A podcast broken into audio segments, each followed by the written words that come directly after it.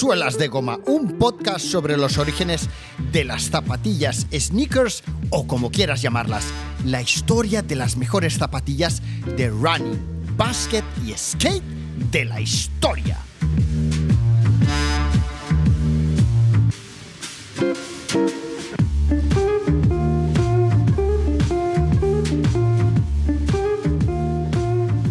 En los 80s la fiebre por el básquetbol estaba en auge y las marcas lanzaban al mercado prácticamente sin cesar modelos que incorporaban diseños y mejoras técnicas en una constante lucha por conquistar los mercados de calzado deportivo más importantes del mundo, sobre todo el norteamericano, ya lo sabéis.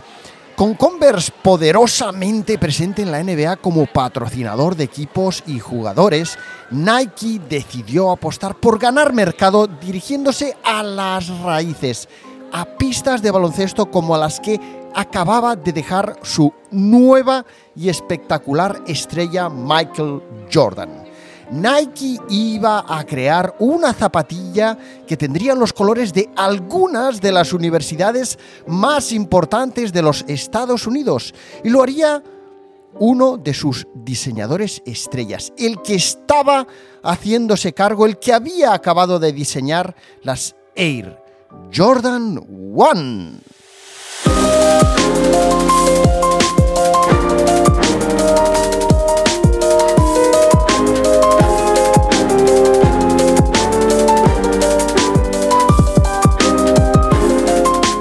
Peter Moore, que justo acababa de desarrollar las Air Jordan 1, iba a invertir parte de su tiempo en el diseño de unas zapatillas que estarían integradas en un proyecto que se iba a llamar College Colors, las nuevas zapatillas de Nike tendrían un color distinto para cada una de las universidades de los Estados Unidos.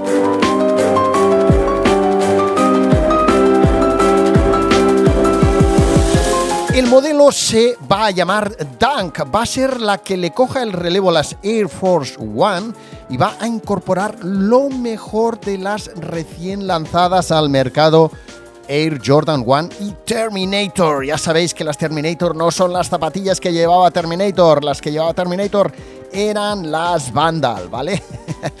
Sayonara, baby. Bueno, pues las Dunk con sus múltiples combinaciones de colores eh, iban a ser las nuevas botas de baloncesto Nike dispuestas a representar a los equipos de los universitarios de América. Y lo harían a los pies de universidades como eh, Arizona, eh, Georgia, Michigan, Kentucky, Iowa, Syracuse, St. John's y George que fueron algunas de las universidades con las que en 1985 Nike firmó un acuerdo de patrocinio, ¿vale? Estos acuerdos de patrocinio suelen consistir en, hey, yo pongo dinero para que vosotros podáis tener unas mejores instalaciones, eh, y os daré equipaciones eh, con nuestro logotipo, me permitiréis organizar eventos, eh, deportivos, en fin, mostrarme a vuestros universitarios y lógicamente no dejaremos que otra marca con tres rayas, por ejemplo, se meta en esta universidad a eh, vender ropa o a patrocinar algún atleta, etcétera, ¿vale? Bueno, en eso consistían estos acuerdos de patrocinio, de modo que Nike en 1985 llega a un acuerdo con todas estas universidades para que todos los universitarios que asisten a sus clases puedan eh, hacer deporte con ropa y calzado Nike. Bien, bueno, pues la colección College Colors causó sensación entre los estudiantes y seguidores de la liga universitaria, una liga que comenzaba a tener un gran peso mediático gracias a la retransmisión de los partidos en televisión, ¿vale?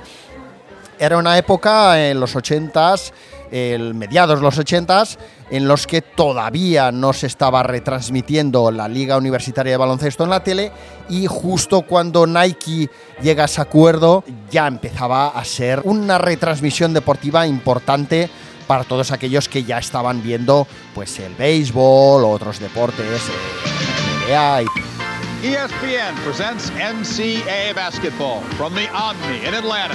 Yellow Jackets of Georgia Tech against the Lions. Fue una colección que causó sensación, fue un modelo que causó sensación y más todavía lo hizo cuando Nike, e inmediatamente después de llegar a un acuerdo, de poner al producto a la venta en el mercado, etcétera, lanza la campaña Be True to Your School, sé fiel a tu escuela, sé fiel a tu universidad.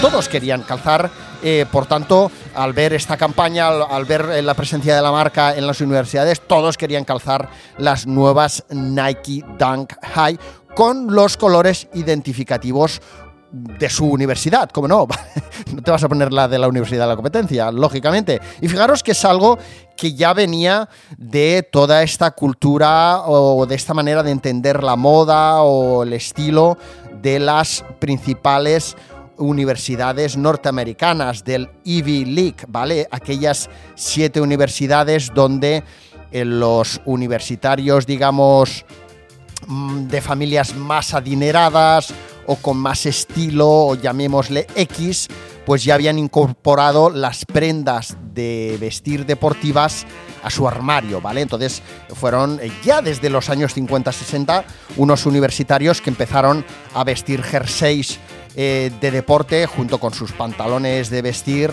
más elegantes, con la inicial de su equipo, de su universidad bordada eh, en, pues, en la chaqueta, en la sudadera, etcétera. Bueno, bien, fenomenal. ¿eh? Bueno, pues jugadores, aficionados, supporters y fanáticos del baloncesto se enamoraron, como no, de las Dunk por sus cualidades técnicas, su estética y la posibilidad de ser adquirida, eh, como, tal y como os cuento, como signo de pertenencia a un equipo universitario, ¿vale?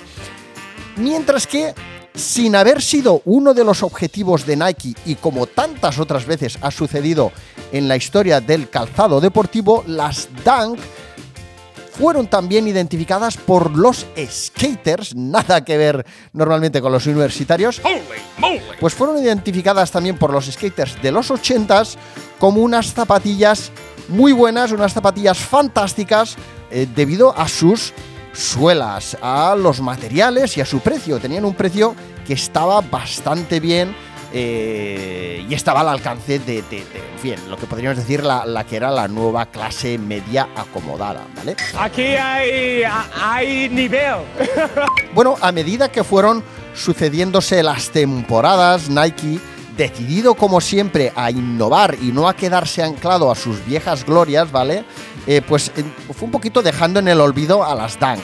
Eh, las acabó quitando de su catálogo, ¿vale? Y durante al menos unos 10 años, ¿vale? Incluso más, eh, hasta más o menos en 1900, hasta 1998, eh, Nike no decide volver a relanzarlas al mercado en una amplia serie de colores originales, ¿vale? Que hicieron de nuevo, como no, la delicia de los amantes del baloncesto.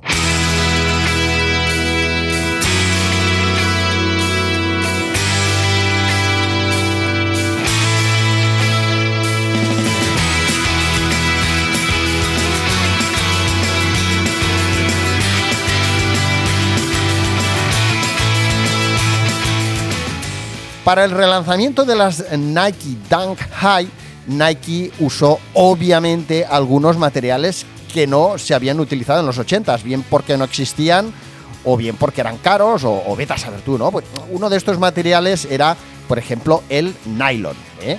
que en las nuevas ediciones pues se utilizó, por ejemplo, para eh, la confección de la lengüeta. Lo que hizo, una vez más, eh, sin buscarlo, que esas zapatillas fueran todavía mejores eh, para eh, su uso en skate, ¿vale? Para su uso por parte de skaters que buscan una zapatilla que se ajuste a su pie, que le dé buenas sensaciones, que le permita hacer todos esos trucos que se hacen con el patín y que resista, ¿vale? Sin, sin ser, un, eh, sin ser una de aquellas zapatillas que lanzaron al mercado marcas como Airwalk o Etnies que estaban totalmente forradas de goma y que aquello era indestructible, pero claro, te quitaba sensaciones, ¿no? Te quitaba tacto. Bueno, pues Nike relanzó las Dunk con una campaña que tenía el objetivo de convertirlas de nuevo en un objeto de deseo que pudiera impulsar sus ventas a lo largo de muchos años. Y para hacerlo llegó a un acuerdo con unos artistas y marcas que colaborarían con la marca en la edición de unas zapatillas Dunk exclusivas que tan solo se pondrían a la venta en formato de edición limitada en unos pocos establecimientos escogidos. Nike anunció el lanzamiento de una edición limitada de las Nike Dunk High con la colaboración de Wu-Tang Clan y Stussy.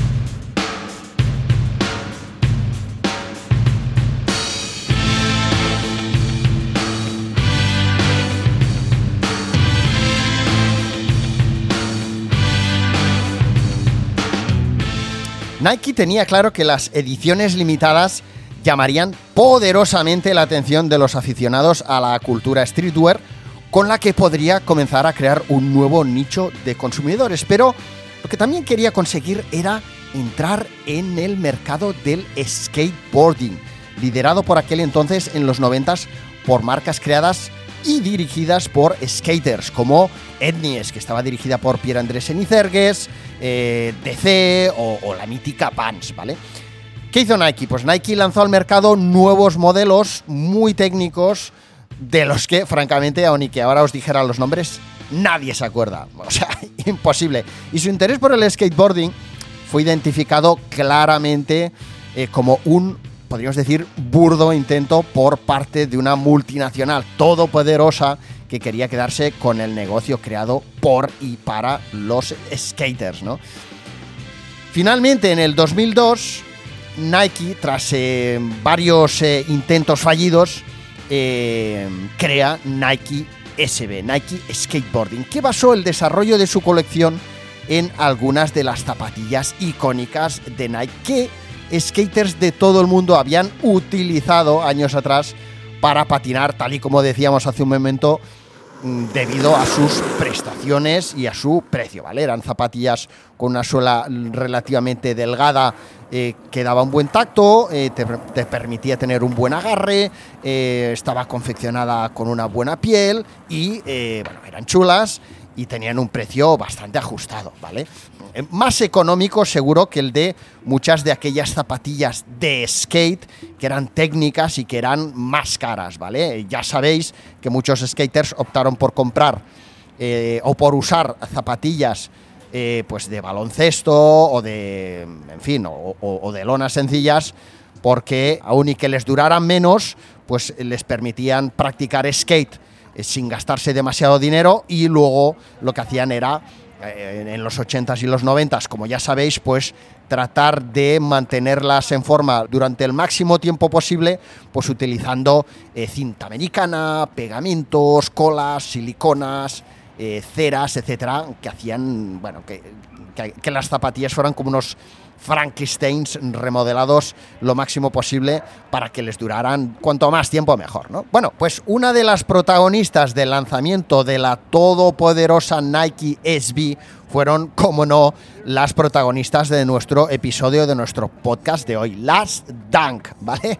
O, o más conocidas ya desde entonces como las Nike SB Dunk, las Nike SB Dunk, ¿vale? Unas Dunk Low, ¿vale? No eran de bota, eran bajas, ya sabéis, que contaban con acabados técnicos pensados para el skateboarding, pero sin romper la estética exterior de la zapatilla de básquet universitaria de los 80s, ¿no?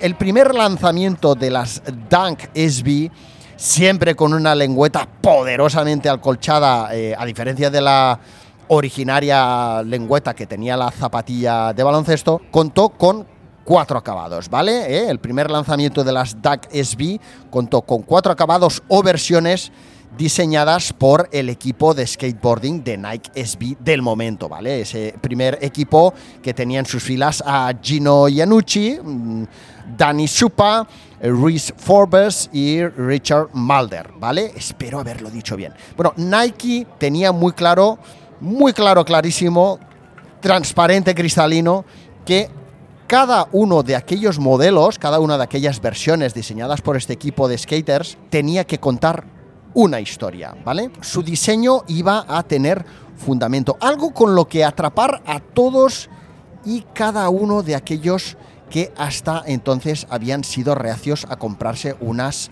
zapatillas de skate de Nike, ¿vale? Nike era y sigue siendo el rey, eh, siempre lo ha sido a la hora de contar historias y se había dado cuenta de que en sus fracasos anteriores, ah, en sus fracasos anteriores a la hora de intentar lanzar Nike SB, eh, lo que había hecho era una, que no había construido zapatillas hechas por y para skaters, eh, pero sobre todo que sus zapatillas técnicas, de las que nadie se acuerda hoy día, no contaban historias.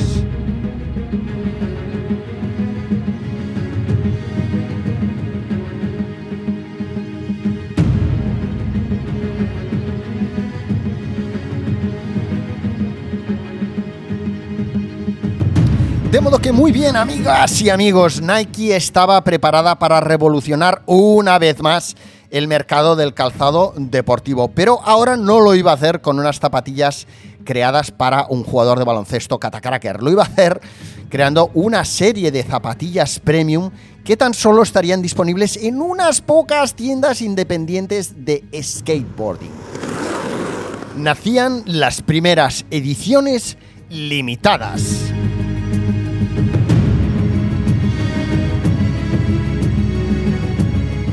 Las Nike SB tan solo iban a estar disponibles, tal y como todos vosotros sabéis, en tiendas especializadas en skateboarding, en las mejores tiendas independientes de skateboarding del planeta, en las más auténticas.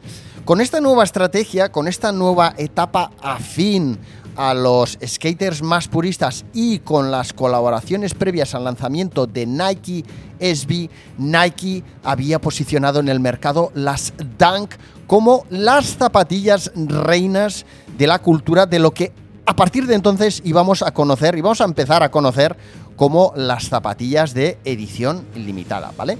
Bueno, una vez posicionada, Nike SB comenzó a presentar colaboraciones que iban a causar enormes expectativas entre los consumidores de la marca y entre todos aquellos que comenzaban a sentirse atraídos por una nueva manera de entender el calzado deportivo.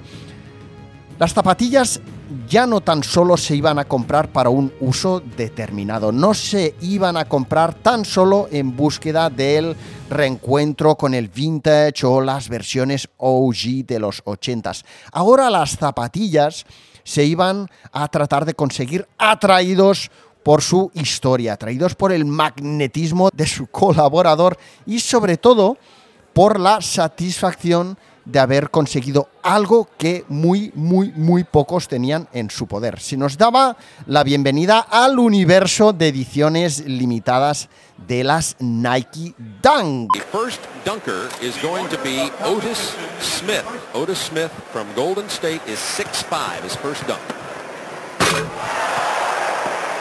Otis Smith is a power dunker, and you saw that Llegaron las eh, collabs eh, con marcas emblemáticas vinculadas al skate y a la cultura hip hop o graffiti writing como Chocolate o Zoo York y se lanzaron versiones legendarias como las realizadas por Supreme rindiendo tributo al Elephant Print de las Jordan 3 que, como todos sabéis, diseñó Tinker Hatfield en un momento en el que Nike necesitaba seguir conservando a Jordan entre sus filas. En un momento en el que Jordan, tras las eh, Air Jordan 1 y Air Jordan 2, eh, insatisfecho por los modelos y con ganas de conseguir ser patrocinado, pues por ejemplo por Adidas, pues eh, estaba pensando en irse de Nike. Y fue Tinker Hatfield quien con sus Air Jordan 3 convence a Michael Jordan de que siga eh, con Nike y forme parte de la historia de la marca y consiga que Nike no se vaya al garete eh, en un momento en el que Nike estaba bastante fastidiado, ¿vale? Really, nigga? Bueno, ya sabéis la historia. Y bueno, por tanto, esas zapatillas que incorporaban el Elephant Print, el famoso Elephant Print, pues eh, formaron parte de esta famosa colaboración este famoso lanzamiento de Nike SB Dunk. El tributo a las Jordan, el tributo de Supreme a las Jordan 3 marcaron un antes y un después en la historia del modelo. Aquello fue una locura. Nos han dicho que eres el número uno de la cola. No, no es cierto. ¿eh? ¿No es cierto? Surgieron las primeras colas. La gente, los skaters, estaban dispuestos a pasarse horas frente a las tiendas y aparecieron los primeros compradores interesados ya no en adquirir el producto, sino en revenderlo. Sí hay talla para mí, sí para llevar, pero no hay para vender. Las Dunk se habían convertido en el icono de las zapatillas de coleccionismo de los que comenzaron a conocerse como sneakerheads. Pero el fenómeno Dunk no había alcanzado todavía su cuota más alta, amigos míos. El 2002 y las primeras collabs habían sido tan solo la punta del iceberg.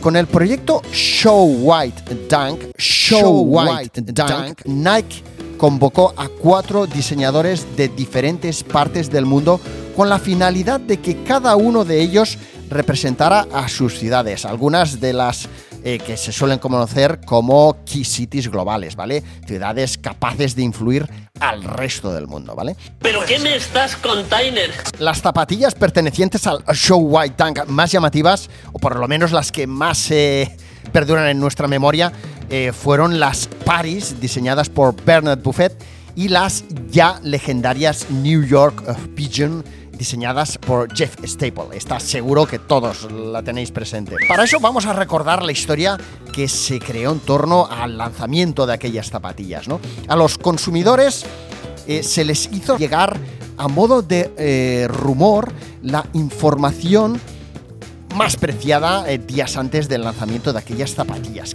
¿Y qué, qué información era? Pues el lugar donde iban a estar a la venta, ¿cómo no?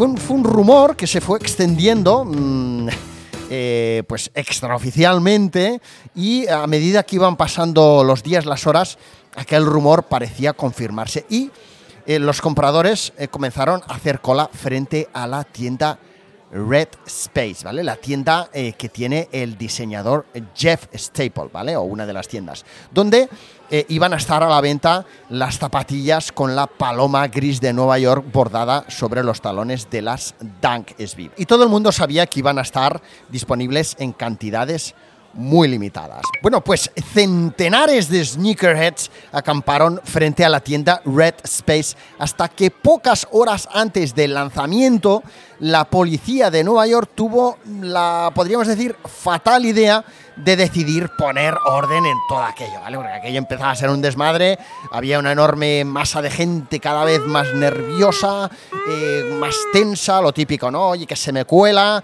eh, este sitio era mío, ¿tú qué haces aquí? Yo no te había visto antes. Bueno, ¿y qué pasó? Pues que compradores y policías se vieron inmersos en un enfrentamiento que generó disturbios eh, y que pues hizo que televisiones y periodistas, fotógrafos, fotoperiodistas de, de- la ciudad y de todo el estado, y alguno incluso de- de Zaragoza, ¿vale? Pues estuvieran allí para hacerse eco de la noticia, eh, de una noticia además que se hizo muy famosa eh, y que se tituló Sneaker Frenzy, ¿vale? Eh, os voy a hacer una conexión en directo con uno de los periodistas que estuvo allí cubriendo la noticia para que nos narre qué es lo que eh, pasó allí en directo, ¿vale? Venga, vamos allá.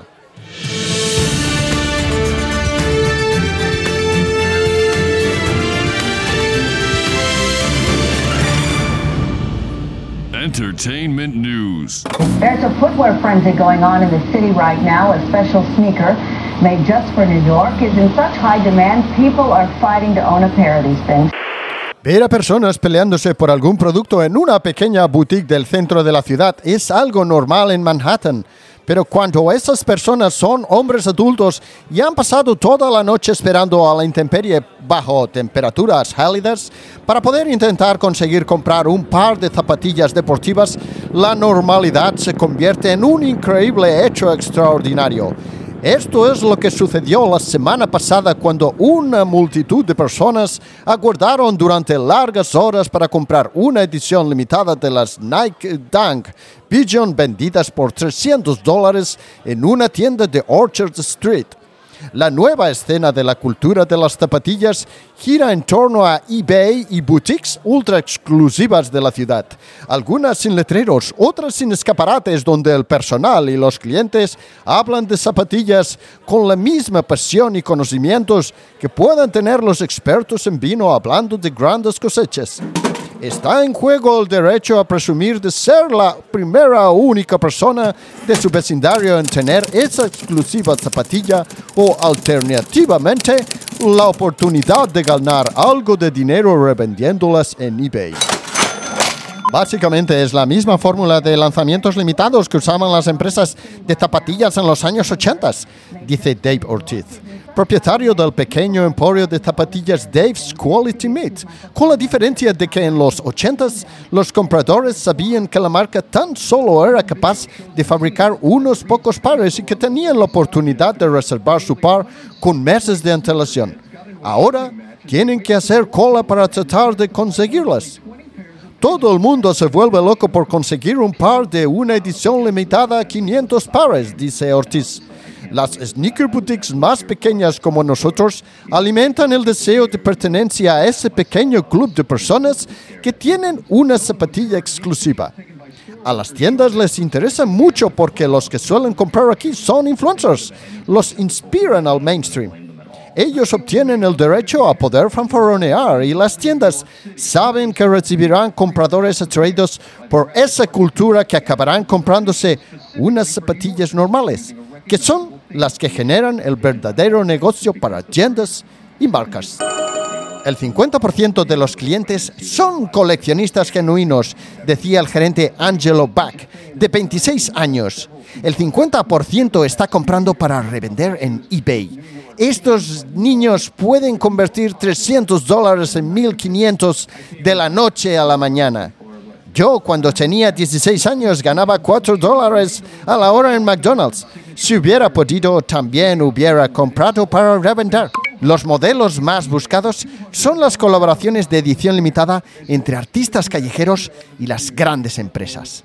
Al comprar un par de zapatillas Nike con podríamos decir nostalgia incorporada, el comprador busca identificarse y sumarse a la cultura, al heritage de todas aquellas zapatillas Nike que le precedieron, todos aquellos artistas de hip hop y skaters a los que admiró desde muy joven. Esas zapatillas son su ADN.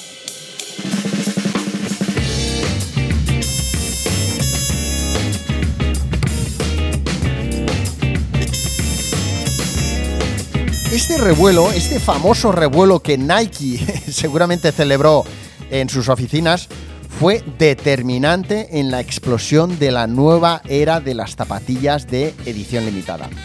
Tras esos lanzamientos y todavía en el 2005, Nike lanzó una nueva serie denominada The Manager, donde Stasi una vez más y Diamond Supply tuvieron el placer, el enorme placer de convertirse en las nuevas y deseadísimas marcas por todos aquellos nuevos consumidores eh, de moda urbana global. I love you.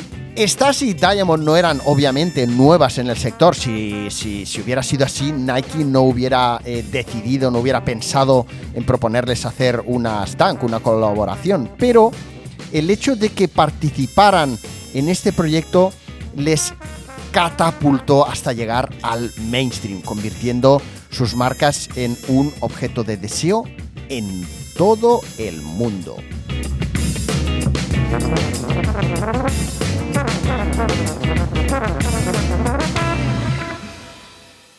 En los pasillos del management eh, musical y entre las bambalinas de los más prestigiosos desfiles de moda de vanguardia, se dice que si no has diseñado unas Dunk para Nike, no eres nadie importante en la industria. Really, nigga?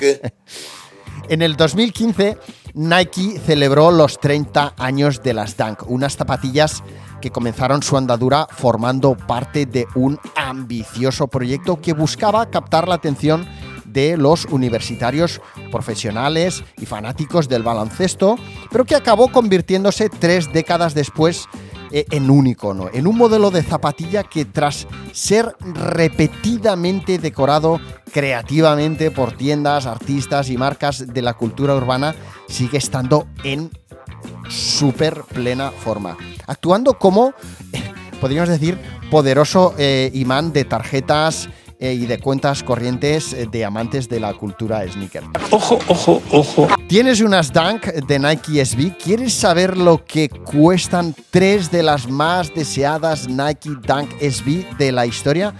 Pues presta atención a estos últimos 30-60 segundos de, de- de podcast.